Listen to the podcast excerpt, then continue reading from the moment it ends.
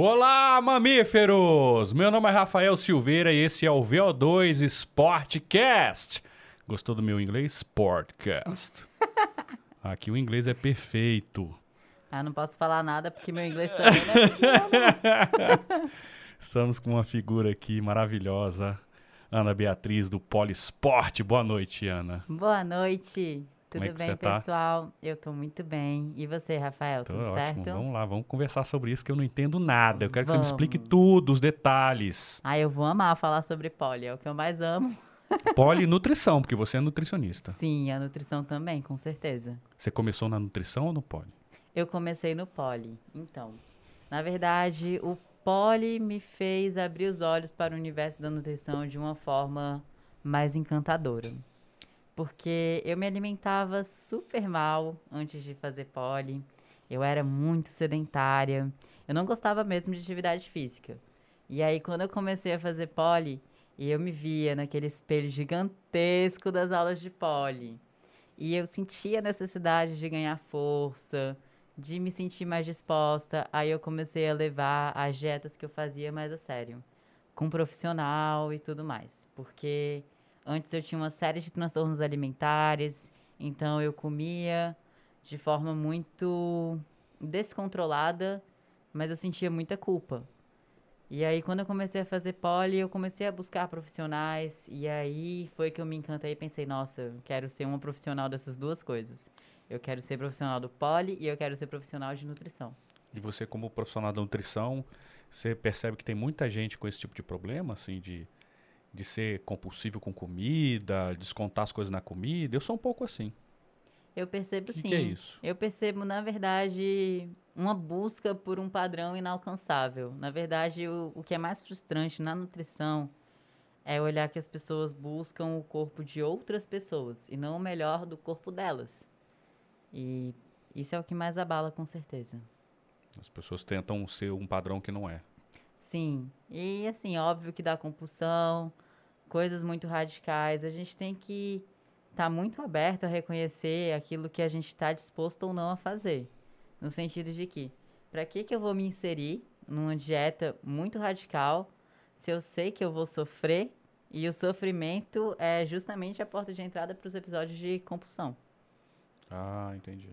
E aí fica nesse vai e volta, né? Porque vira, vira aquele efeito sanfona. No efeito sanfona, a pessoa tá lá motivada, primeira semana, uh, tô Às vezes, primeiro um mês, tudo. dois. Ixi, um mês já é muito. É muito? Geralmente na primeira semana a pessoa tá bem empolgada. Recebeu o plano alimentar, te manda mensagem, comprei tudo, vou seguir. Aí na segunda semana, tô seguindo. Aí te manda foto do almoço. Aí na terceira semana desanda. Aí a pessoa não tá vendo o resultado que ela busca na velocidade que ela almeja e aí as coisas desandam. Então eu acho que é muito importante a gente ser realista, ser pé no chão, se perguntar daquilo que a gente tá disposto mesmo a fazer antes de buscar isso. E casar com o objetivo que ela quer, sen- E né? casar com o objetivo. dizer- No sentido, se tenho um objetivo muito radical, provavelmente eu vou ter que ter condutas mais radicais, vou ter que ser mais regrada com o meu treino, vou ter que ser mais regrada com a minha alimentação, muito provavelmente. E, e vou ter que ter paciência, porque tem um fator muito importante a ser considerado que é a genética. É, porque tem gente que é gigante, que é forte, que tem estrutura larga e quer ser fininha porque a Gisele Bündchen é fininha. É, e tem aquelas pessoas que a gente quer esganar, né? Que a pessoa Ah. malha lá uma semana e pá, já fica mega definida. E isso é Isso genética acontece. pura mesmo. Tem Isso é gente que malha pouco e fica forte muito rápido.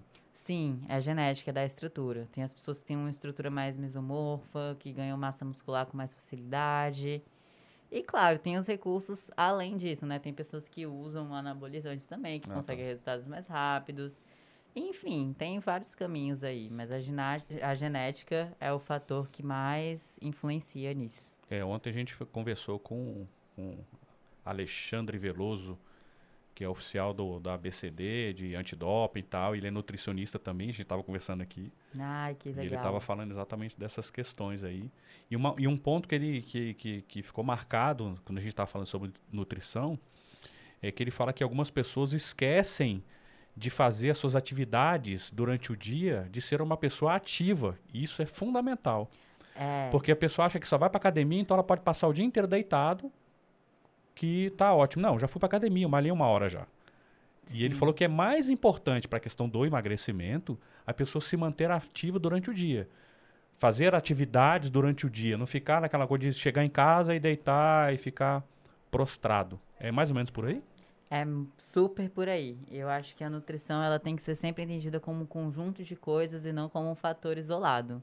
No sentido de que uma alimentação saudável, ela deve te dar disposição para todas as atividades do dia, o máximo que for possível, porque a gente sabe que tem fatores emocionais também que comprometem a nossa disposição. E não só na hora do treino. Não é um pré-treino mágico, uma fórmula mágica que faz a gente render muito no treino. E realmente, se você rende, tá, treinou, tá disposto, legal, mas dorme o dia inteiro, você não vai gerar o déficit calórico. Então, é importante gastar energia ao longo do dia.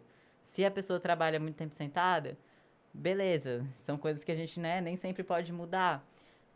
Ao chegar em casa, levanta, lava a louça, faz as coisas, estuda. Faz um alongamento, faz, faz um alongamento. tenta complementar a atividade.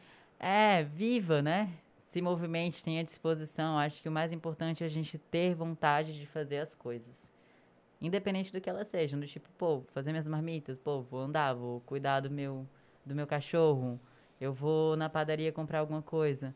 Não dá pra gente viver em função de um treino, da nossa sessão de treino, e não dá pra gente viver em função de uma dieta também. A dieta tem que facilitar a nossa vida e não dificultar. É. Eu já passei por isso. Por exemplo, eu estava conversando que às vezes eu tenho um pouco de raiva de nutricionista.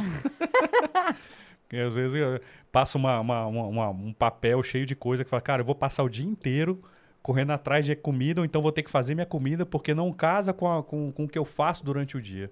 Isso atrapalha em vez de ajudar, né?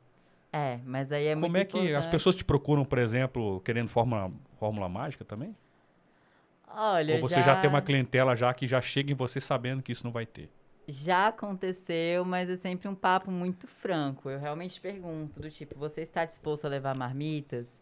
Eu sei que 90% que fala que está disposto não tá. O que a gente vê na prática. Não, ah, eu tô, tô animadão. Tô, Uhul. não, pode deixar, eu me Vambora. organizo. O que você botar, eu faço. Eu vou fazer. Aí você fica tipo, tem certeza? Na primeira semana até que vai, né? Na primeira e na segunda. Aí você fala, não, mas eu posso fazer uma dieta adaptada à marmita que você pega no almoço, por exemplo. A gente adapta.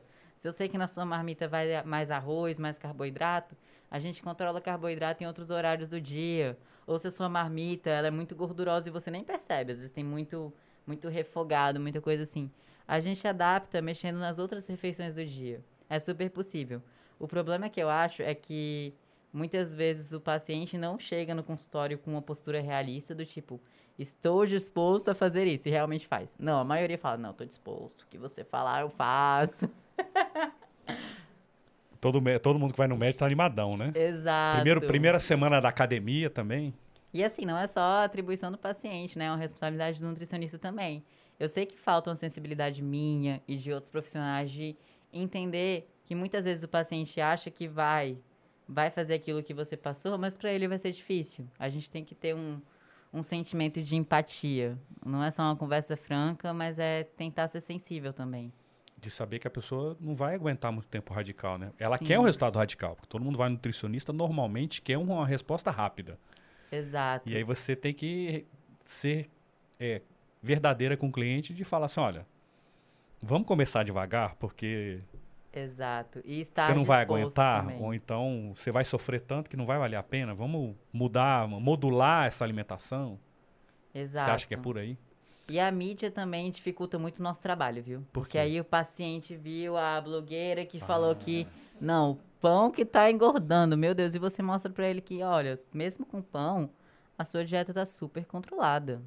Então, gerando déficit calórico, a gente perde peso. E gerando um, um valor energético superior ao que você gasta, você vai ganhar massa se você estiver treinando bem, tendo aquele estímulo muscular. E aí a pessoa, não, mas a blogueira X falou que o pão não pode pão... e tal. E aí veio uma notícia na mídia e não, mas. Tem que comecei... cortar glúten, tem que cortar tudo, tudo, tudo, tudo. Tem que, é, ou então aquela pessoa que começa a investir muito em suplementos, que não tem a menor necessidade, e multivitamínico, e café com óleo de coco. Ah, é? Era com manteiga. Como é que era aquela coisa que virou uma moda uma, uma, uma época? Café, Ou ainda tem? óleo de coco, manteiga e whey. Esse eu aí. Eu já fiquei olhando, é, Depende da proposta. Se a pessoa acha gostoso, quem sou eu pra julgar? Que era ma- Beleza. manteiga. Tem muitas coisas ghee. assim que eu acho uma delícia. Era acho- manteiga guia? Um Manteiga ghee também, que é sem lactose. Eu acho uma delícia, porque assim, beleza, tem toda a questão da mídia em cima da manteiga ghee, mas o fato dela não ter lactose deixa ela mais clarificada. Me lembra muito a manteiga do sertão, a do Nordeste. Hum. E eu sou nordestina. E aí eu gosto muito, mas a gente tem que saber separar o que, que a gente come porque realmente a gente acha gostoso ou porque a gente viu na mídia e viu uma super promessa em cima de um produto quando que não é uma coisa isolada, não é um alimento isolado que vai te dar resultado. É todo um conjunto. É. Outra coisa também me irrita da mídia é quando a gente vê na, na televisão assim, é, eles vão falar sobre um alimento. Abacaxi. Ah, é, abacaxi é bom porque vai te curar do câncer, vai melhorar seu cabelo, porque tem vitamina C. Eles fazem como se fosse o abacaxi a solução da vida da pessoa. Já, já percebeu que a mídia às vezes exagera assim, no, no- pega um alimento X sim, e fala que aquele alimento vai salvar a tua vida. sim, isso acontece muito. E aí você olha as propriedades do abacaxi, são verdadeiras, mas essas propriedades podem ser encontradas em inúmeras frutas. Não existe alimento exatamente. milagroso. E isso torna tudo mais fácil se a gente for pensar. O tanto de coisa que a gente pode substituir. Por exemplo, eu tenho um almoço, não preciso comer sempre arroz e feijão. Eu posso trocar por batata. Eu posso variar a minha alimentação. É muito importante a gente ter esse conhecimento de que nada isolado dá resultado. Não existe alimento milagroso. Eu acho que a função principal do nutricionista é educar, nesse sentido de, de ensinar mesmo a pessoa a entender como é que funciona a alimentação. Sim. Não é? Do tipo assim, por que carboidrato complexo é melhor do que o carboidrato simples? Aí depende da proposta também, porque nem sempre o carboidrato complexo vai ter mais vantagens sobre o simples. Aí eu não sabia. Se é uma pessoa que ela tem um funcionamento, um funcionamento intestinal muito acelerado, ela evacua com muita facilidade e ela já come muita fibra na alimentação dela, é legal dar uma segurada. Às vezes um carboidrato simples, Então um arrozinho branco um arroz funciona. branco funciona legal. Uma pessoa que treina várias horas por dia, ou tem várias sessões espaçadas de treino, ela não pode ficar digerindo por muito tempo. O carboidrato complexo, ele leva mais tempo para ser digerido. E se a gente quer que o sangue vá para o músculo, a gente não quer que a digestão seja lenta. Porque quando você está digerindo, o sangue está lá no intestino. Então, assim, para uma pessoa que tá lá, treinou de manhã, pá, vai treinar à tarde, eu já acho que é legal botar umas refeições com carboidrato simples. E a gente não pode ver o carboidrato simples como batata vilão. normal em vez da batata doce. Isso. E assim, não é vilão de forma alguma. Eu posso fazer essa troca independente de treinar também. Se eu Uhum. tiver fibras na minha alimentação, tiver tudo certo, a minha glicemia vai estar sob controle. E é- principalmente a pessoa tem que comer achando bom, tá feliz, né? Exato, é o eu mais acho que isso é importante. o fundamental, assim, pra pessoa estar feliz e estar comendo, assim, é, ela vai, ela não vai comer exatamente o que ela quer, na quantidade que ela quer, mas aquilo tem que ser suficiente para ela se sentir saciada e falar assim, gostei, gostei, tá gostosa a comida. Exato. Não é por aí? Mas eu acho que o tá gostoso muitas vezes não convence as pessoas, porque elas buscam promessas milagrosas e resultados milagrosos, sendo que muitas vezes o paciente vai perguntar e falar: "Mas Nutri, qual que eu escolho? Batata doce ou batata inglesa?" E muitas vezes a resposta que eu vou dar pro meu paciente é: "Qual que você gosta mais?" A quantidade deixa comigo. Eu boto aqui no seu plano alimentar. Tanto de batata inglesa, você pode substituir por tanto de batata doce. Mas o que você vai comer é a escolha sua. É importante que a gente entenda que ser nutricionista não te dá o direito de ter autonomia sobre a alimentação das outras pessoas. E ser... Ah, escuta aí, nutricionistas, viu? Presta atenção aí, repete, repete. Vamos ensinar. E é até engraçado, assim, porque apesar de ser formado em nutrição, eu passei a vida inteira vendo meu pai, assim, fala, meu pai é um dos maiores exemplos de seres humanos que eu tenho na vida. Ele falava, é uma decadência pagar pra alguém decidir o que eu vou comer. Ele falava isso por anos, assim. E eu, pai, você Onde tá... esse mundo vai parar? Onde esse mundo vai parar? Eu falava, pai, você tá atento que eu tô fazendo nutrição, né? Assim. e aí chegou um momento da vida dele que ele ficou com gordura no fígado e ele teve que buscar uma nutricionista. E foi só com a nutricionista e tal. E não foi passando. você? Não, na época eu tava na graduação Ah, ainda. tá, tá. Foi só com esse acompanhamento, né, conjunto do nutricionista com o médico que ele conseguiu solucionar o problema dele. Mas assim, ele até hoje é uma pessoa que ele tem muita liberdade em relação ao que ele come. E ele tá certíssimo. Eu acho que assim, a fala dele ela pode talvez ser modificada. Eu acho que a gente pode fazer um trabalho mútuo com o nutricionista.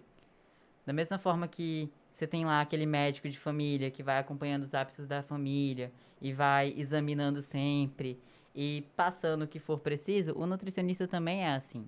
A gente vai mudando a dieta de acordo com a rotina do paciente. A É, gente tem época que você está fazendo mais exercício, menos exercício, e a dieta tem que acompanhar Exato. a idade, a quantidade de, de atividade, né? Tem época que é legal a gente mudar a estratégia nutricional também, até pra gente se conhecer. A estratégia que você diz o quê? A estratégia que eu digo é um modo de alimentação. Por exemplo, tem low carb, Tá. tem dieta rica em carboidrato, e tem como Proteína. fazer proteína, e tem como fazer brincar com esses macronutrientes, mantendo o mesmo valor energético, né? A mesma quantidade de calorias. Modificando as quantidades e a escolha dos alimentos, obviamente. E eu tava até conversando sobre isso com um amigo meu, que assim, ele é meu oposto, ele é meu alter ego. Hum. Eu, vegana ali, pá, amo carboidratos, adoro, como muito. Ele já é mega carnívoro, segue low carb.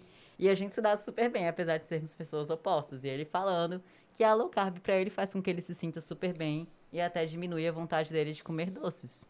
E eu falei que bacana. Pra mim é o contrário. Eu me sinto muito mais equilibrada em relação a episódios de compulsão e a desejos quando eu tenho uma alimentação mais livre. Quando eu posso comer meu pãozinho francês, minha tapioca, e sem terrorismo. E é Isso é importante. individual mesmo, então. E é individual. Então, realmente, é o que você está falando é que não existe fórmula mágica do tipo, ah, o low carb vai te diminuir a vontade de comer doce. Exato. Isso é individualizado. É individualizado. Isso tem que ser testado também. Exatamente. Teoricamente, todo mundo deveria testar algumas formas para entender que, olha, esse tipo de, de, de alimentação me faz comer mais doce. Exato. E é importante a pessoa ter paciência com os testes. Não é tipo, ai, um dia eu fui low carb, aí no outro dia eu já testei. Não, você tem que analisar o resultado tendo constância. Porque é só com constância que a gente tem resultado. Eu segui low carb por mais de um mês, um mês e pouco, um mês e meio, dois meses, não lembro ao certo, mas foi, foi por um tempo curto, de um mês, dois meses. E nesse período eu, Ana Beatriz, eu senti que assim, me deu muita espinha por causa da quantidade de óleo na minha Muita alimentação. gordura, né? Eu ficava com dor no estômago toda hora. Eu sou uma pessoa que, assim, se eu tô lá no restaurante, eu pego muito refogado, boto muito azeite, eu tenho dor de estômago. Prejudica a minha digestão. A gordura, ela sacia por mais tempo. Ela é até interessante para quem trabalha sentado por muitas horas, porque você vai estar lá saciado sem ter que estar comendo toda hora. Que nem o carboidrato que, enfim, complexo a digestão, mesmo complexo, a digestão do carboidrato ela é mais rápida que a da gordura. Ah, tá. Mas pra mim, que tô toda hora de cabeça pra baixo, não dá, Nossa, é inviável. verdade. Eu tenho que fazer digestão rápido. Você tem que. Então, o low carb não foi legal pra mim. Mas pra outras pessoas funciona super bem. São rotinas diferentes, são corpos diferentes, são pessoas diferentes. É, um e tempo eu a- acho há- que Pô, continua, desculpa. e eu acho que no pole, em qualquer atividade física, o processo também tem que ser reconhecido individualmente, mesmo que a gente tenha turmas e afins. Mas agora pode continuar sua fala que eu quero ouvir, fiquei curiosa. Não, é porque tinha, há um tempo atrás eu tinha ouvido falar de um. Acho que era um coach, sei lá, dele falando sobre biohacking.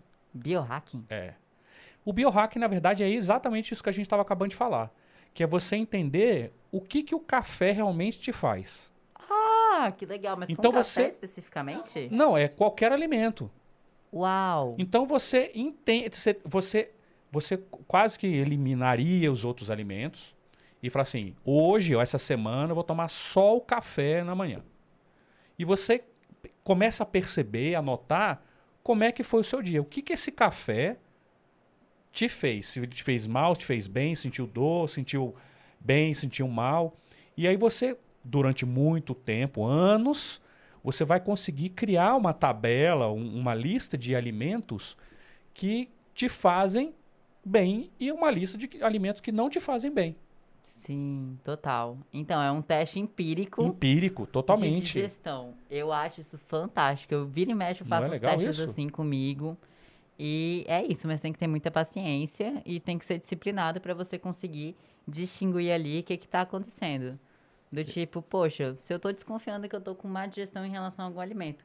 Se eu tenho uma alimentação muito variada todos os dias, fica difícil de identificar qual que é o alimento. Então a pessoa ela tem que se comprometer com o processo. Mas é muito bacana. Eu faço isso direto, recentemente, inclusive. Eu fiz com a soja, fiquei observando o efeito da soja em mim. E aí eu meio que fiz assim, eu fiz uma dieta que tinha muita soja, depois eu cortei e eu fui analisando. Eu acho que é por aí mesmo, você se conhecer e você perceber que aquele alimento tem um efeito individualizado no seu organismo. E parar de acreditar em coisa de internet, mídia, o seu amigo falou que isso é ótimo. Calma, não quer dizer Exato. que isso é bom para você, né? Aí você pega lá a dieta do seu amigo, é. segue, não tem o mesmo resultado que ele, por que será? É. Ou às vezes tem um resultado Ele legal, pedala três horas por dia e você não faz nada. Aí quer Exato. comer a mesma coisa que ele. Ou ele tem uma genética assim, é. uou, pra ganhar massa fácil, você não. É, é muito louco, assim. E vou até citar um exemplo. Eu e meu namorado, a gente tem, tem corpos muito diferentes, né? Nossa, nossa genética, tudo é muito diferente. E ele come bem eu vi, pouquinho. Eu vi uma foto no Instagram, ele é fortão, né? Ele é fortão, nossa, é. maravilhoso, lindo, perfeito. Manda um recado para ele. não, agora tem que mandar um recado pra ele. Não, agora eu fiquei com vergonha. Ah, não, pelo amor de Deus. O elogiou desse jeito. Manda pelo menos um beijo. Qual é o nome dele? Pedro. Pedro, Pedro Paulo. Se não mandar, eu que vou mandar. Ai, agora, agora eu fiquei com vergonha, sou tímida. A máscara tá fazendo jus à minha expressão, porque eu estou bem vermelha, mas ah. enfim. Ele come bem pouquinho. Eu fico pensando, rapaz, Sério? se eu comesse pouco quanto ele, eu estaria, ó, mortinho aqui no chão. Ele come pouco, mas ele é come é grande, pouquinho. ele é forte. Ele é forte. Já eu como que nem uma... rapaz, eu como.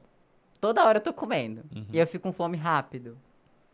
E a gente vai vendo, assim, os impactos. E eu percebo na minha vida, eu já tentei, já testei comer menos também. E adaptar, né, a minha sensação de fome e sociedade. Porque quando a gente come menos, no início é um baque mas o corpo se adapta. E eu não acho que tem um efeito legal no meu corpo. Eu sinto que eu preciso de muito combustível para estar tá lá funcionando.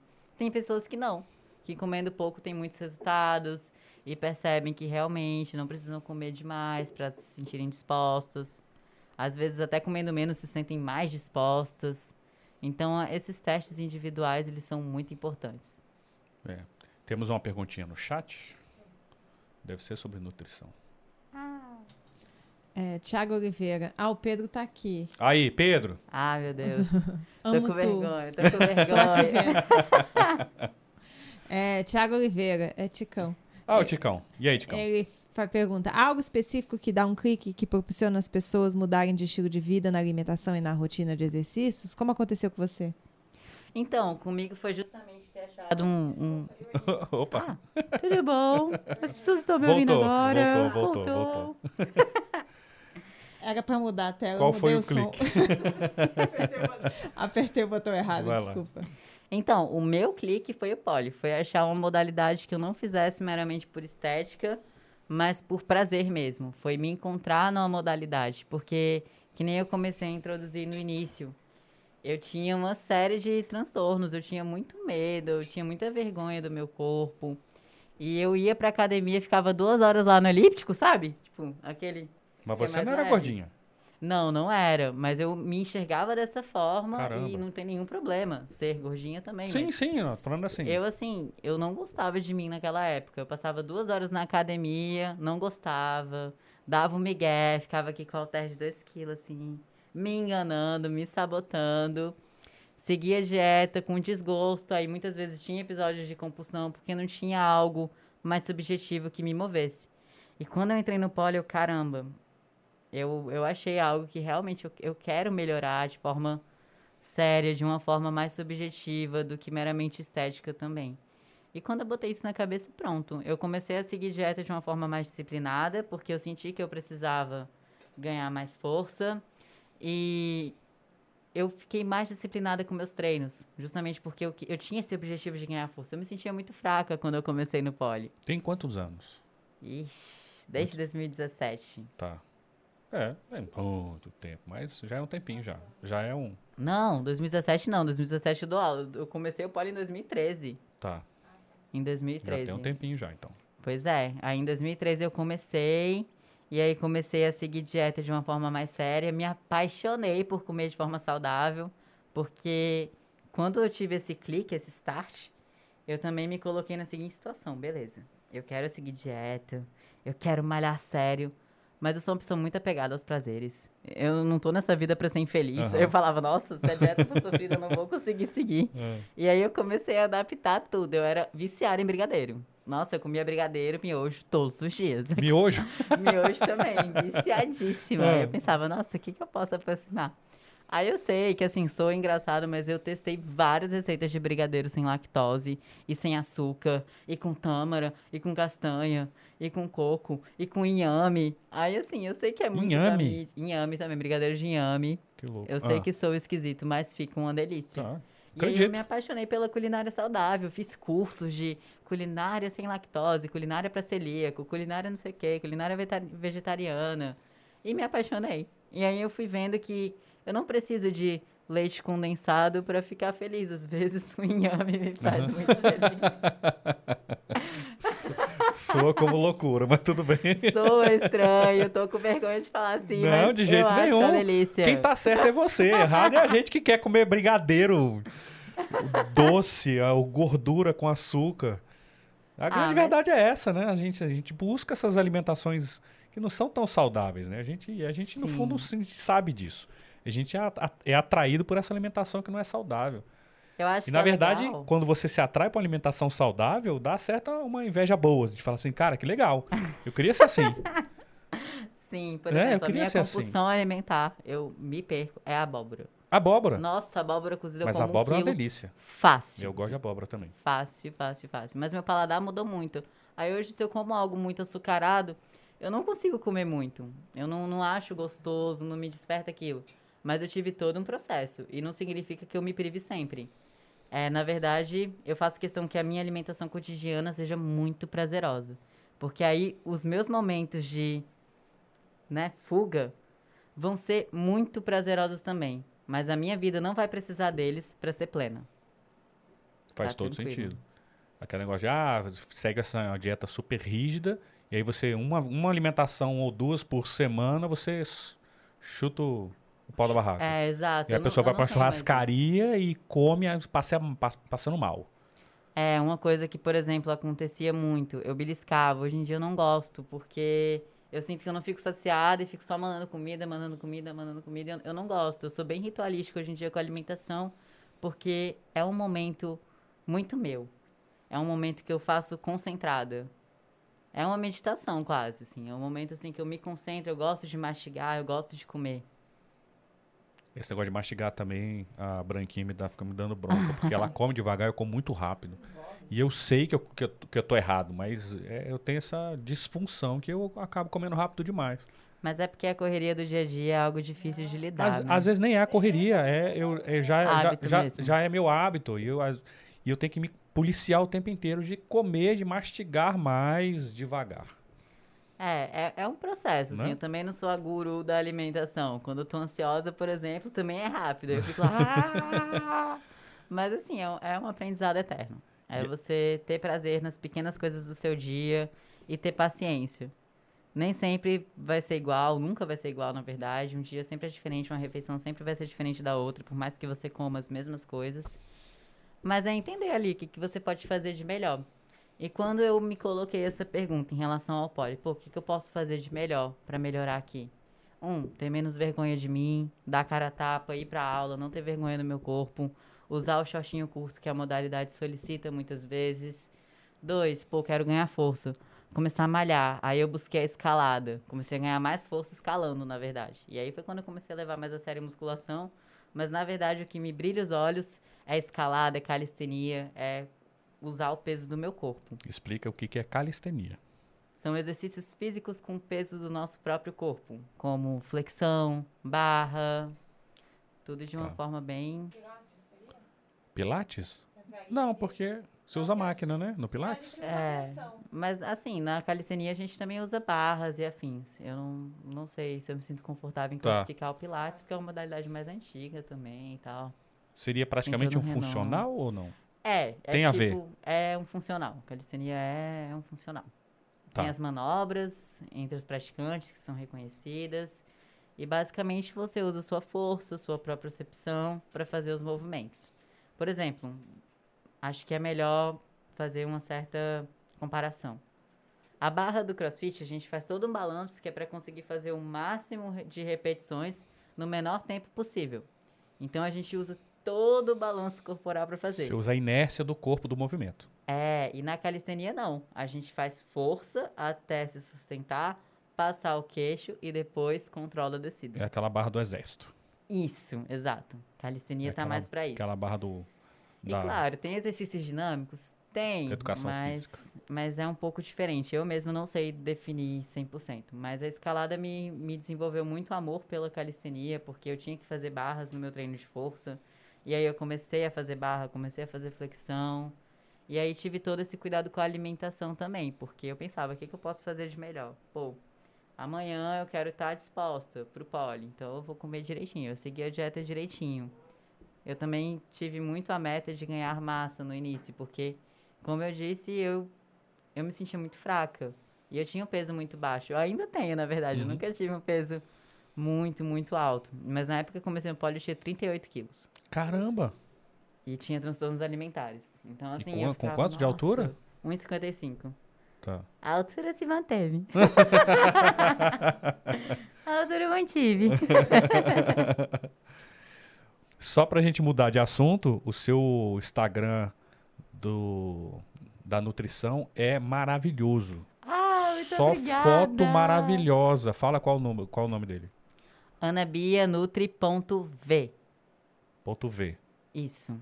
V de vegetal. Pessoal de casa aí, entra lá depois, cara, que é lindo o Instagram dela. Cada foto de, de alimento que realmente dá, dá vontade de comer. Ah, Não é eu isso? Fico muito feliz. É bonito mesmo, coloridão, coloridão. E é a vida real, porque ainda mais agora que eu tenho feito menos posts científicos e mais posts do que eu vivo. Então tem lá, tipo, uma receitinha que eu testei e eu comi. Tem o meu café da manhã. É bem real. Eu gosto muito de ter esse momento lúdico com a alimentação, de fazer uma refeição colorida, bonitinha e gostosa. E, e você produz aquelas fotos? Que, que equipamento que você usa? Porque a foto fica um negócio espetacular. Então, eu uso um iPhone. Caramba, É um sério? bom investimento. Eu pensei já em comprar uma câmera e tal, mas eu pensei, pô, acho que pra finalidade do Instagram, um celular Um uma câmera celular. boa vai me, vai me suprir nesse sentido. Legal. Vamos então pro pole.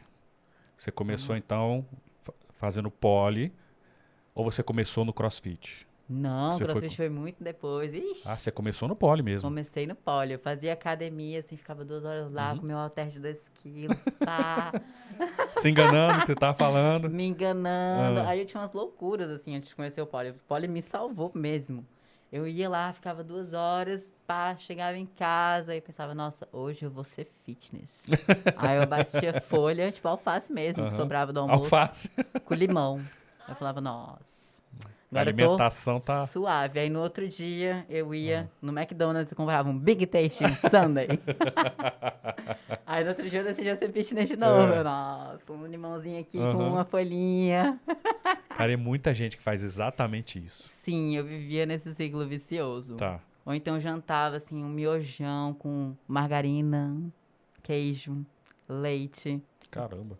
Eu comia. Não, Não passa a receita não que vai ter gente fazendo aí. Pensa no junk boa food e agora multiplica por É. 10 era eu. Meu, meu, meu de jejum. E, não, e é não, inacreditável te vendo agora Eu mudei da água pro vinho. Minha ceia era sempre pensar um que você comia isso.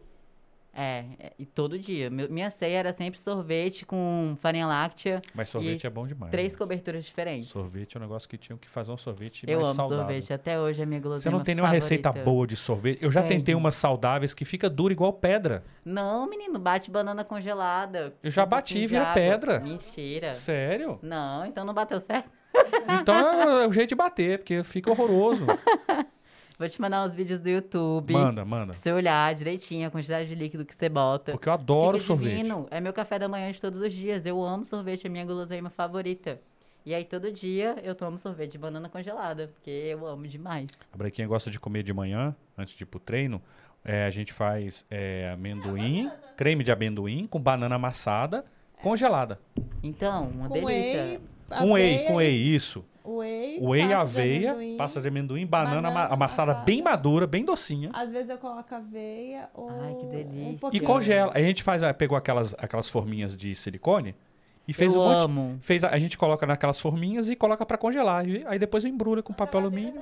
Não, isso é super Tem um monte. gostoso. E as forminhas de silicone são maravilhosas, É. porque a gente tem que untar nem nada, sai com facilidade.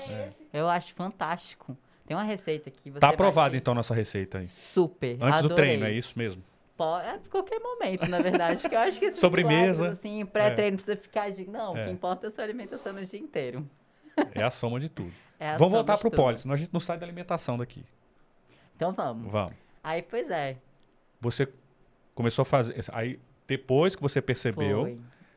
que você estava lá se enganando na academia, Foi. entrou pro pólio, a sua vida mudou. Mudou total. Eu tava buscando uma atividade física que me desse prazer. Es- Essa era a minha busca. E assim, eu sou uma pessoa muito instável. Por isso que eu falo que o poli é o amor da minha vida. É o meu relacionamento mais duradouro. Porque, É, você se Desde- achou, né? As pessoas precisam se achar na, na- na atividade. sim, eu já fui pra É. várias atividades diferentes. Passava um tempo, saía.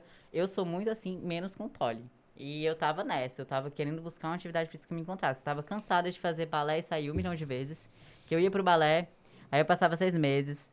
Aí eu criava birra, não queria mais olhar pro estúdio de balé, não voltava mais. Aí passava um ano, não, vou voltar pro balé, devia ter persistido mais. Aí passava mais quatro meses e saía.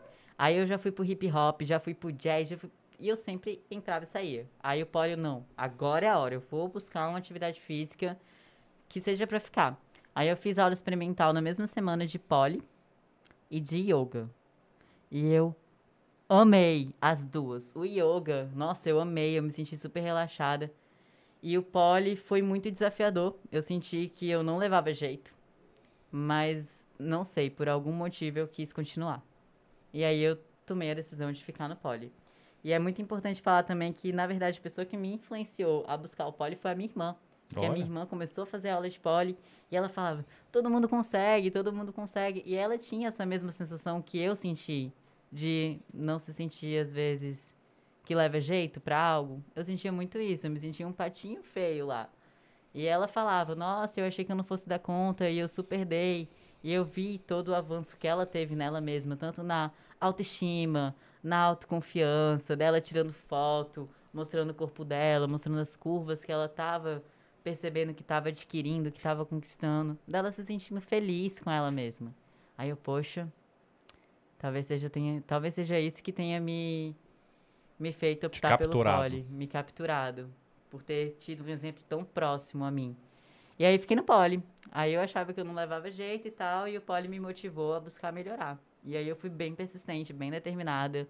Eu ouvia de vários profissionais, inclusive, que eu tinha que ter paciência, que a minha genética não era para ganhar massa, que ganhar força era um processo, que eu tinha que entender. E eu tive paciência. Do meu jeitinho, bem disciplinado, meio louco, buscando várias estratégias diferentes, mas eu tive paciência, tanto que tô desde 2013 nessa. E assim, o primeiro ano de poli foi um ano muito delicado psicologicamente. Em vários momentos eu sentia que eu chegava lá e me batia um desânimo ao mesmo tempo, porque eu começava a me perguntar assim, caramba, o que, que eu tô fazendo? Não, não sinto que eu sou boa, por que, que eu tô aqui? E aí vinha uma voz assim da sabedoria na minha cabeça me falando do tipo, pô, você tá aqui porque você quer ser boa para alimentar seu ego ou porque te faz feliz? E a resposta era sempre a mesma, pô, me faz feliz. E mesmo que eu nunca me sinta boa, mesmo que de repente eu nunca vá para algum festival, algum campeonato, porque isso também não mede o valor de ninguém. O importante é estar lá fazendo algo que me faça bem, que me dê alguns momentos de prazer. Isso é uma lição de vida, né? Você tem que fazer algo pra você que te faça feliz. É o cara que compra um carro pra mostrar pros outros, em vez de ser algo que faça ele se sentir bem, Pra ele mesmo, Exato. não é? E a gente muitas vezes entra nessa sabotagem, né? A gente quer muito reconhecimento do outro. E assim, é até delicado eu falar isso, porque eu me exponho no Instagram, querendo ou não, eu Uhum. busco esse reconhecimento. Mas antes do reconhecimento do outro, eu tenho que me reconhecer primeiro. E me reconhecer é algo muito subjetivo. vai além do julgamento. É uma questão de não se julgar, mas sentir.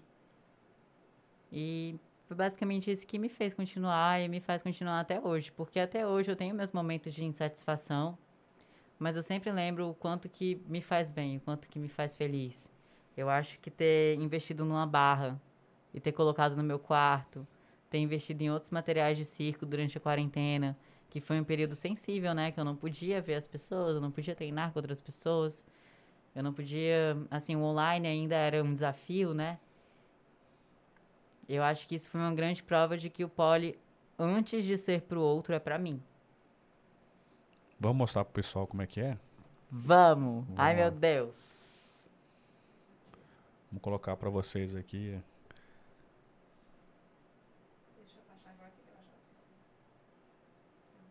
Achou aí?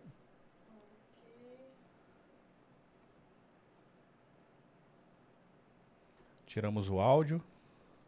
Aí, ó, esse aí é meu quarto. É o seu quarto aí. Esse é o meu quarto, que eu pintei minha parede durante a quarentena. Caramba, que legal.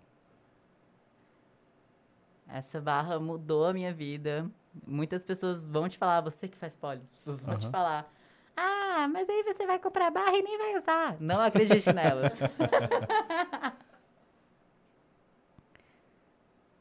E você sempre foi flexível ou você ganhou essa flexibilidade praticando isso? Então, eu tinha facilidade, mas eu não era muito flexível Cara, olha só. é- quanto hoje. É literalmente você fica suspensa pela, pelo atrito da sua pele, né? Sim, o pole tem isso. A gente não usa roupa curta meramente pra se sentir gostosa. Tipo, tem também isso, lógico, é, é gostoso usar roupa curta, eu adoro.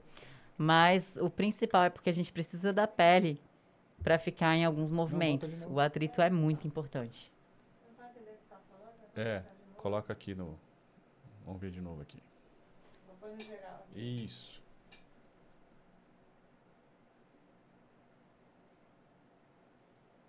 Aí o atrito da perna, senão você é o cai. atrito da perna, exatamente. Quer dizer, tem as impossível fazer com roupa. Também. E claro, tem a técnica, não Aham. é só pele grudada. Claro. É também identificar a técnica.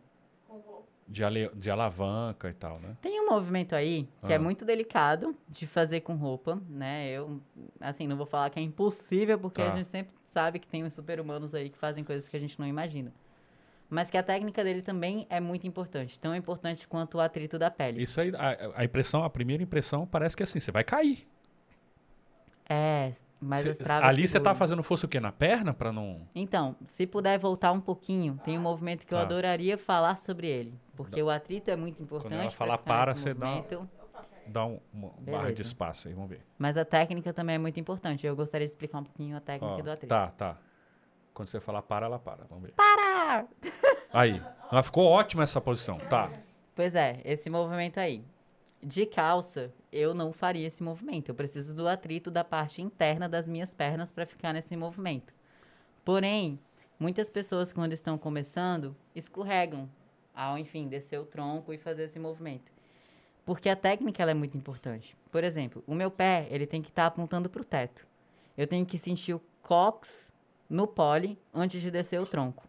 E eu sempre faço a força de subir a perna, como se eu quisesse levar a minha perna lá para cima. Aí Além gera mais, a- mais pressão e mais atrito. Mais pressão, é uma alavanca. Além Aham. disso, o meu joelho eu rotaciono levemente para dentro. Isso diminui mais ainda o espaço que eu teria para escorregar. Você tá cruzando a perna aqui em cima. Também. É, Inclusive, tá- Tem nesse nome? dia- O movimento tem um Ah, é. nome? inversão contrária. Inversão contrária. Inclusive, nesse dia eu estava escorregando muito, mas esse é um movimento que eu faço assim, tranquila, mesmo sabendo que no dia minha pele está mais escorregadia, mesmo passando creme antes. Eu faço porque eu tenho muito internalizada a técnica desse movimento. Eu caí dele quando eu estava começando a fazer pole, Caramba, no chão mesmo. no chão, de ombro, porque assim, eu não tinha entendido essa questão de rotacionar o joelho para dentro e de fazer força da perna para cima. Então eu meio que caí. E aí depois que eu caí, sempre quando eu desci o tronco, eu pensava nisso, eu, cara, beleza, eu senti o cox no pole, meu pé tá apontando lá pro teto, vou descer. E aí sempre com cuidado e atenção aos detalhes, acaba que se torna automático. Algumas perguntas técnicas. É, o pole sempre foi rotativo? Porque Porque o seu ele roda, né? Ele tem um rolamento embaixo e um rolamento em cima, não é isso? Pois é, então, ele a barra ela tem dois modos. Ela pode ser fixa e pode ser giratória. Ah, tá. E aí esse sistema dessa marca de barra, você abaixa e ela fica fixa, porque Aham. o pininho entra no, no Tá. buraquinho que tem na base, e você levanta e ela começa a girar. Eu nem sei se as pessoas estão me vendo, mas eu estou mó Tá, tá vendo, gesticulando. tá vendo, tá, então, tá, tá, tá, tá no plano geral, ele pode falar. Eu, Aquela quando comecei a ver que você tava mexendo, eu... Ah, tá, muito obrigada. Então ela aqui ela tem um rolamento mesmo. Mas é, é, existe movimentos assim com a barra totalmente fixa? Sim, total. Inclusive, é a forma mais usual, né, de fazer o pole, pelo menos aqui. Não sei se é em outros países também, mas aqui no Brasil eu vejo que as pessoas publicam mais coisas de barra estática do que barra giratória. Seria... seria uma mais fácil que a outra? A barra Então. estática seria mais fácil? Teria... O movimento seria mais fácil de ser feito? É complicado dar uma resposta Mas assim- objetiva, porque tem movimentos que, por exemplo, eu considero mais fáceis de serem feitos na giratória, porque tem todo o balanço da barra. Só que esse balanço, por outro, por outro lado, ele te joga para fora. Então, muitas vezes, você tem que fazer mais força para ficar na barra giratória. E cansa muito mais. Eu falo até para as minhas alunas. Você faz 20 minutos de barra estática, beleza. Você para, descansa, você tá lá, a barra tá parada. A giratória é como se ela estivesse te jogando. Te jogando. É a força te centrífuga, jogando. né? Exatamente. força E aí você faz muito mais força pra estar nela. E aí tem também a questão da tontura. Muita gente fica tonta no início. Nossa, aí- Aí às vezes ela acelera demais. E aí, claro, a gente controla a barra. Tem movimentos que a gente faz pra desacelerar e tudo mais. Mas ainda assim ela cansa muito mais. É muito mais cansativo. Mas eu acho uma delícia. mas a, a impressão que dá é que ela é um pouco mais técnica do que a barra fixa, É, porque ela tem essas outras dificuldades. Eu acho que são técnicas diferentes. Tá. Algumas técnicas se aplicam às duas e tem certas técnicas que você tem que realizar dependendo do tipo de barra que você tá. Continua o vídeo aí, só pra gente. Se ela é giratória, você sabe que você vai ter que fazer mais força nas suas travas. Você sabe que muitas vezes o giro da barra vai te ajudar, esse embalo vai te ajudar a passar o corpo de repente para trás do pole, a fazer outras coisas. Esse movimento que eu fiz agora, ao passar Olha o braço, a barra acelera. Eu fiz proposita propositalmente isso. Que é justamente para ela ganhar velocidade e dar esse efeito. Aí deixa eu ver o que, que eu fiz depois que eu É. lembro. Aí depois eu saí. Você coloca eu... o centro de massa mais próximo do eixo, você acelera, né? Isso, essa inversão que eu fiz. Eu levei a perna para fora antes de levar o joelho para barra. Justamente para ela dar uma segurada e depois acelerar de novo. A gente vai brincando com isso, muitas vezes até sem perceber. Ali, essa mão aqui é importante pra você ficar. Não, ter mais atrito ou não? eu fiz a mão só pela questão estética da Tá. forma da figura mesmo, que eu achei que ficaria bonito. Entendi. Tem até um momento que eu solto aí. Nesse movimento, eu tô na trava de perna e eu também tô com um pedaço do tronco me segurando. Ah, tá. É porque eu, exatamente, tá pegando toda na barriga aqui. ó. Exatamente. Essa parte da barriga, ela me ajuda muito. E aí é importante não relaxar a perna também. É, você tá fazendo força no corpo inteiro ali. Sim, sim.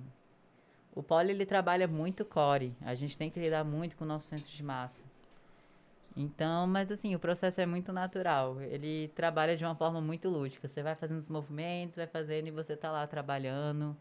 Sem ser aquela coisa mais mecânica, do tipo, agora vamos fazer abdominal. E a gente faz abdominal no aquecimento, mas é uma coisa, um, um processo muito mais lúdico, muito mais integrativo. E independente do corpo da mulher, do homem, existe Exato. movimento pra todo mundo.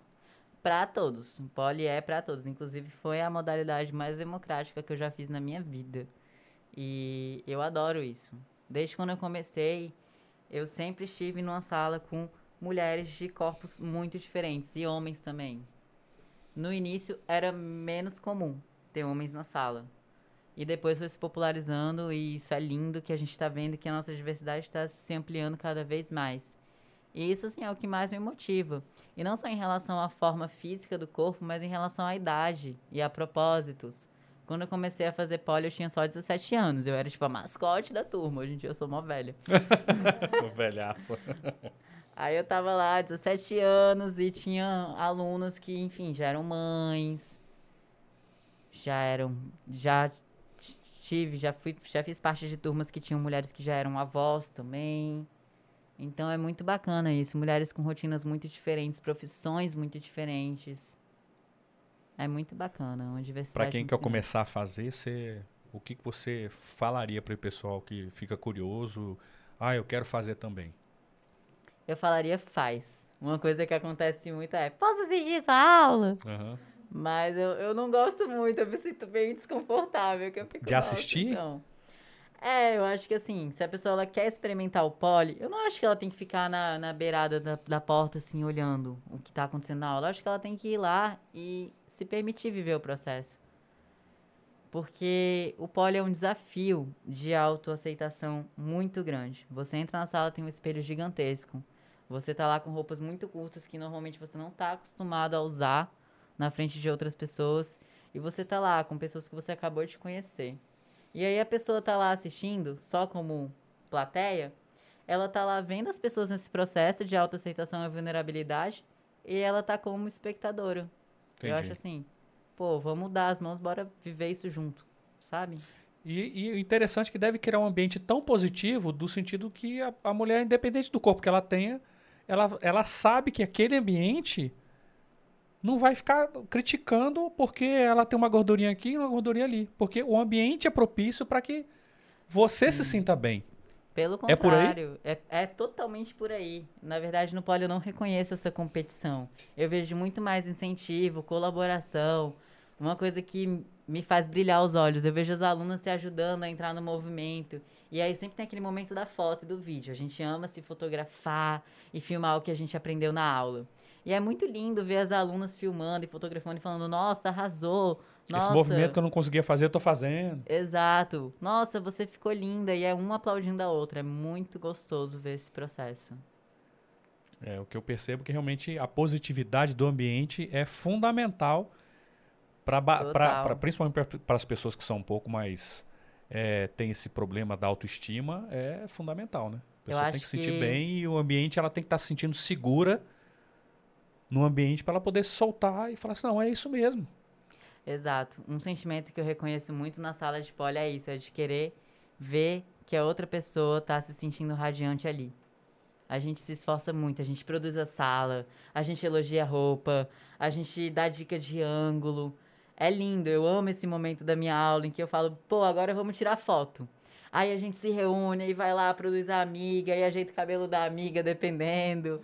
Aí fica todo mundo lá tirando um monte de foto da pessoa que tá na barra. E a gente Vira até uma aula de fotografia. nossa, a gente tem nossos minutos de celebridades. Como é que é isso? Como é que é? É muito gostoso, assim, você se sente super amada, super querida, você vê que as pessoas que estão ali, elas querem que você vá lá e se sinta bem. E às vezes você nem faz a figura que a professora passou na aula, mas mesmo assim você tá lá recebendo um monte de elogios e incentivos. Uma coisa que eu tenho dito muito para as minhas alunas recentemente é: polidancer não erra, improvisa. Então, cara, vai tirar foto, o movimento saiu. Não se culpe por isso. Sua Aham. vida não depende desse movimento. Você pode fazer outro movimento muito lindo também. E todos esses movimentos têm nomes, são já são tipo catalogados como técnicas. Sim. Inclusive, tem um campeonato mundial que se chama é, IPF, IPS, IPSF, Uhum, que é o Campeonato Mundial de Poli, Poliesporte mesmo. tá. E tem o Campeonato Brasileiro. E aí nele tem um código de pontos. É como se fosse a ginástica mesmo.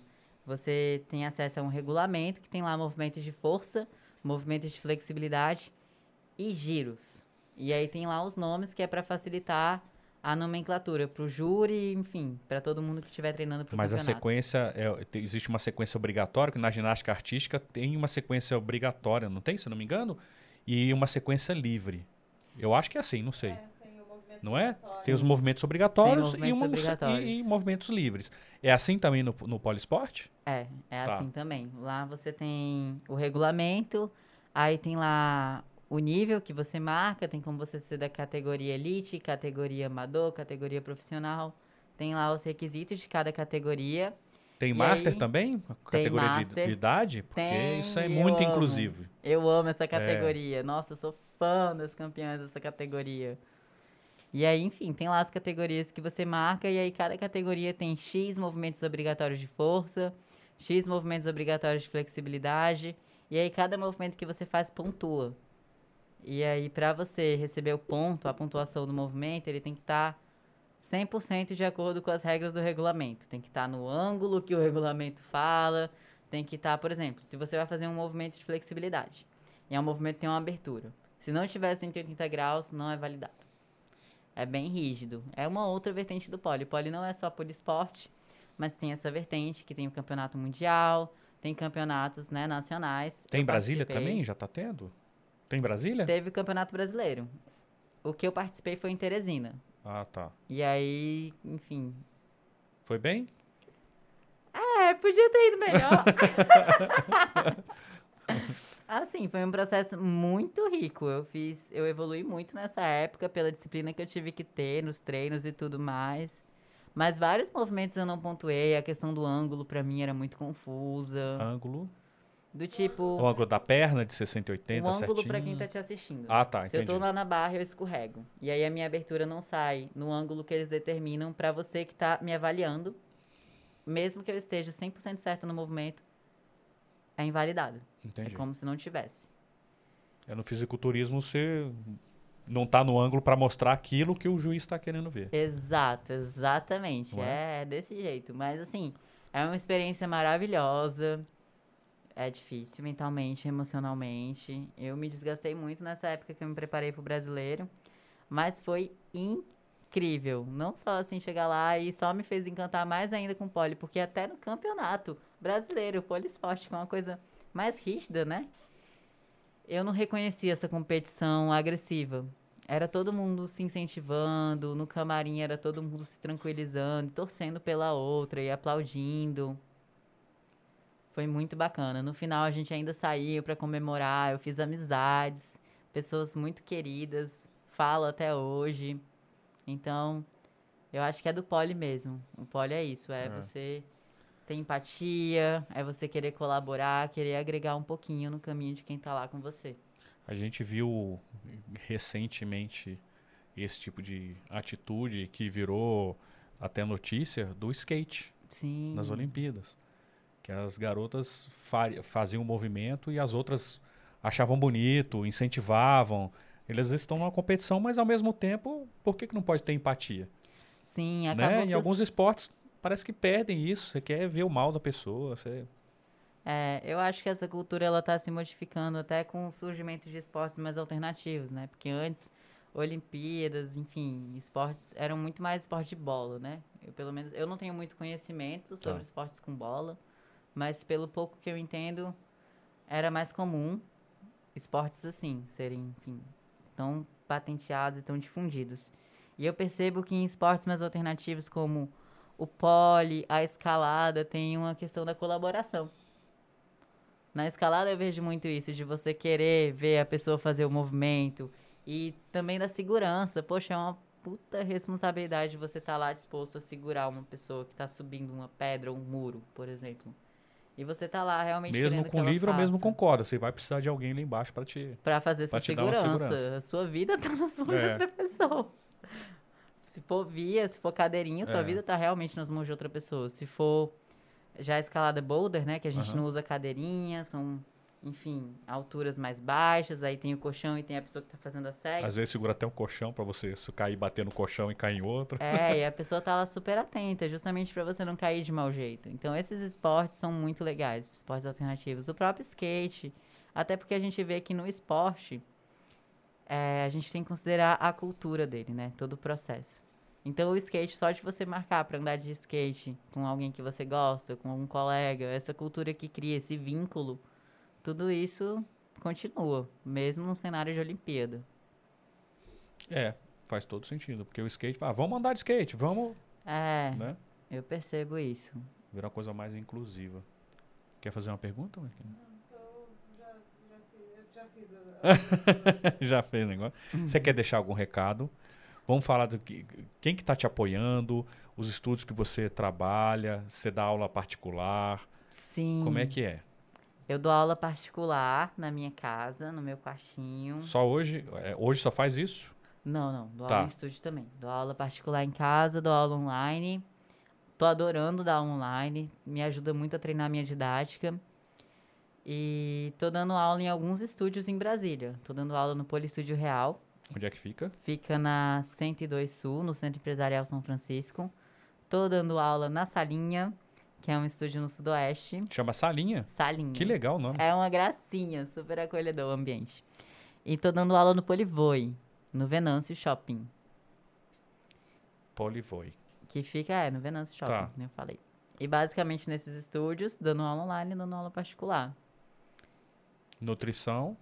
Nutrição eu atendo mais online, também atendo presencial, mas confesso que prefiro atender online. E tô levando essas duas profissões. E é muito legal, a minha rotina ela é muito dinâmica. Em um momento eu estou sentada com um paciente, explicando para ele o que são carboidratos, e no outro segundo eu estou de cabeça para baixo, explicando para minha aluna o que é uma inversão. então muda bastante. Rala a perna toda, não rala? Ralo todinha. Mas até hoje rala?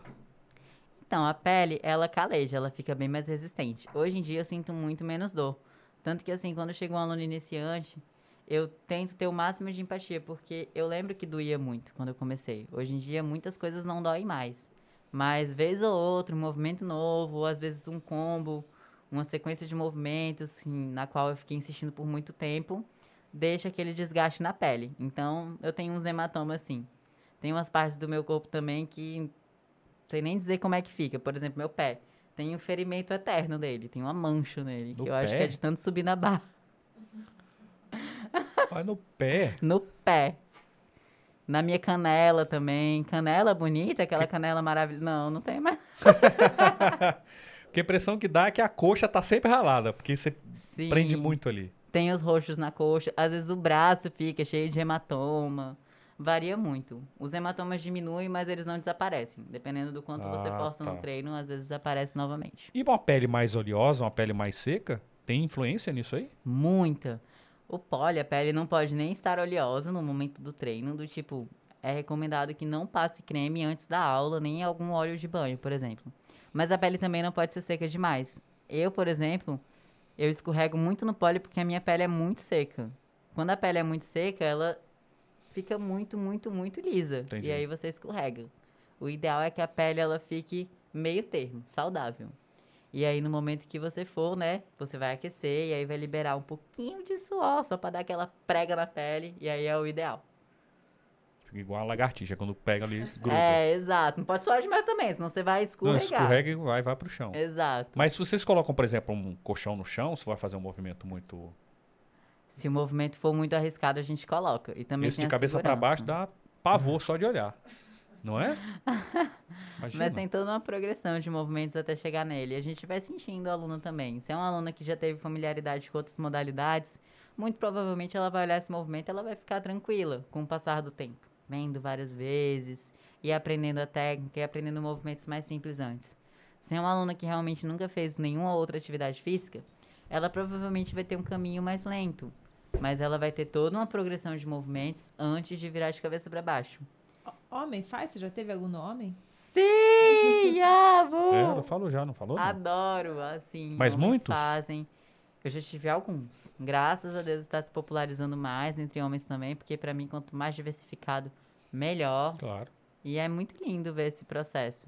Eu tenho algumas dificuldades quando eu estou com um homem em sala, porque alguns movimentos a gente bota o pole muito na virilha. E o homem tem um volume ali que a gente tem que saber orientar da forma mais didática possível. para que ele não se machuque. Claro, claro. É isso aí. Agradecer demais a sua presença. Aprendemos um pouquinho, aprendemos muito, né, na verdade, sobre polidense. Ah, e circo! Vamos falar Pois sobre é, circo, não vamos terminar não, circo. peraí, peraí. Circo, que negócio de aula de circo também. Qual a diferença? Sim. Aquele tecido, aquelas faz tudo? Sim, na verdade, tecido, eu não dou aula. Eu brinco às vezes, mas não dou aula. E eu dou aula mais de lira, porque a lira, eu... O que, que é lira? Lira parece um bambolê, é um equipamento Ah, tá, redondo tá, tá, que a gente tá. faz acrobacia. E basicamente isso, eu, eu amo, sou muito apaixonada por acrobacia aérea, coisas no ar. E o circo traz um caráter lúdico muito gostoso de viver, que são movimentos muito, muito dinâmicos, e não só de acrobacia aérea, mas no solo também, uma parada de mãos, por exemplo. E aí, na quarentena, eu me dediquei a, a treinar mais lira, e antes da quarentena eu tinha feito algumas aulas de circo, e eu me apaixonei por esse universo. E acaba que, assim, a lira, muitos movimentos são parecidos com movimentos do pole. Então, eu tenho dado aula dos dois. Inclusive, minhas alunas particulares que fazem aula comigo na minha casa, cada dia uma coisa. Às vezes a gente olha, nossa, vamos fazer lira. Aí metade da aula, não, agora a gente vai pro pole.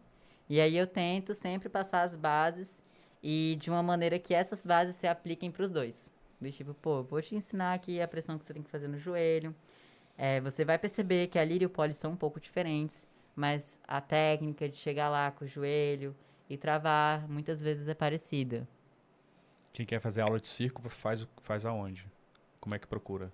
Tem em Brasília? Aula de circo tem em Brasília. Tem vários lugares que eu posso Tem recomendar. vários? Tem, tem sim. Caramba. Tem o Espaço Pé Direito, que eu recomendo bastante. Isso tudo acha na internet fácil? Acha na internet Tá. fácil. Espaço pé direito, qual outro? Espaço Pé Direito, tem a Noiane Circo Show, tem a Aginoc, tem vários, vários, vários lugares. É interessante fazer uma aula de circo mais geral, porque aí você tem contato com outros equipamentos, não só a lira, por exemplo. Até pra Tem se identificar, né? De repente, pô, isso aqui eu adorei, pô, que legal. Tecido, exato. E aí é muito importante a pessoa ter contato para saber o que, que ela gosta mesmo, né? E principalmente também com polidense. Sim, por favor. E pra mim, polidense faz parte, né, de circo. Eu vejo muito dessa forma lúdica. Legal. Tem até no Circo de Solé? Não tem? É mesmo? Não tem um negócio, uns caras que, pô, faz de um, de um lado pro outro? É um ah, negócio louco. eu acho que aquilo é mastro chinês. Ah, então viajei. Eles surgiram de uma forma assim, são, são bem parecidos Mastro realmente. chinês. Mastro chinês. O mastro, ele é um mastro, né? Um pole. Tá. É como se fosse um pole, só que muito maior e ele é muitas vezes envolvido com EVA. Então ele é mais aderente. Ah, e aí no mastro a gente tá. usa roupas, porque senão arranca pedaço. Sim. Entendi. E fazemos manobras, acrobacias, estrelinhas, flips, né? Que são pulos dinâmicos. É uma coisa um pouquinho mais hardcore, assim. E aí é bem mais alto, não é mesmo, né? Sim, é bem mais alto. Nossa, eu adoro. Eu quero muito estudar mastro em algum momento da minha vida. O problema é botar aquele em algum lugar. Ah, mas eu dou um jeito. Hoje Você mora em dia, casa, né? Você mora em moro qual bairro? casa. Eu moro num condomínio lá no Jardim Botânico. Tá. Então é tranquilo, assim. Eu É, já pensei várias jardim. vezes em botar um mastro. É, pensei nisso, em botar no jardim. Só que aí eu fico pensando em, em relação à chuva, essas coisas. É porque Porque é aí VA, teria- é EVA? Então, muitas Caramba. vezes ele é de EVA, mas eu acho que tem outras opções de revestimento. Hum. Confesso que não sei dizer com toda certeza. Deve- mas a minha ideia é colocar um mastro. Não sei se, assim, esse ano... A minha mãe já aceitou que nossa casa virou um circo, então é isso. Muito obrigado, Ana. Eu que agradeço pela oportunidade. E muito legal a proposta do podcast de vocês. Isso aí. de trazer mais esportes pra cena, né? Para os assuntos, pra tudo. Muito obrigado mais uma vez. Quer deixar o último recado? Você não falou do, o do meu Pedro. recado. Ah, não, tenho vergonha, mas ele sabe que eu amo muito. Tá. O meu recado é pra não deixar de buscar. Buscar uma modalidade que traga, além da estética, além dessas coisas que são visíveis aos olhos, né? Que traga algo muito mais sensitivo. É buscar algo que te faça feliz mesmo. Eu tô olhando pra câmera porque esse recado para as pessoas que estão assistindo. E é isso que eu quero deixar. Se for o pole, arrasou. Se for circo, arrasou. Se for crossfit, arrasou. Se for, sei lá, jogar moeda no céu, arrasou. Mas é importante que você se encontre na modalidade, porque só assim vai fazer sentido se dedicar para ela. É isso aí. Mais uma vez, obrigado. Eu que agradeço. A gente fica por aqui. Não, esque- não esqueçam, se inscrevam no canal para esse projeto con- continuar dando certo. É fundamental a sua inscrição. Nosso, nosso Sim. Instagram também, VO2 Sportcast. É isso. Valeu, moçada. Ó, gente, assiste o podcast aqui, viu? Sportcast, muito bom. Tô muito, muito, muito feliz pela gentileza. Obrigada mais uma vez pela oportunidade. A gente que agradece. A gente fica por aqui. Um abraço. Tchau, tchau.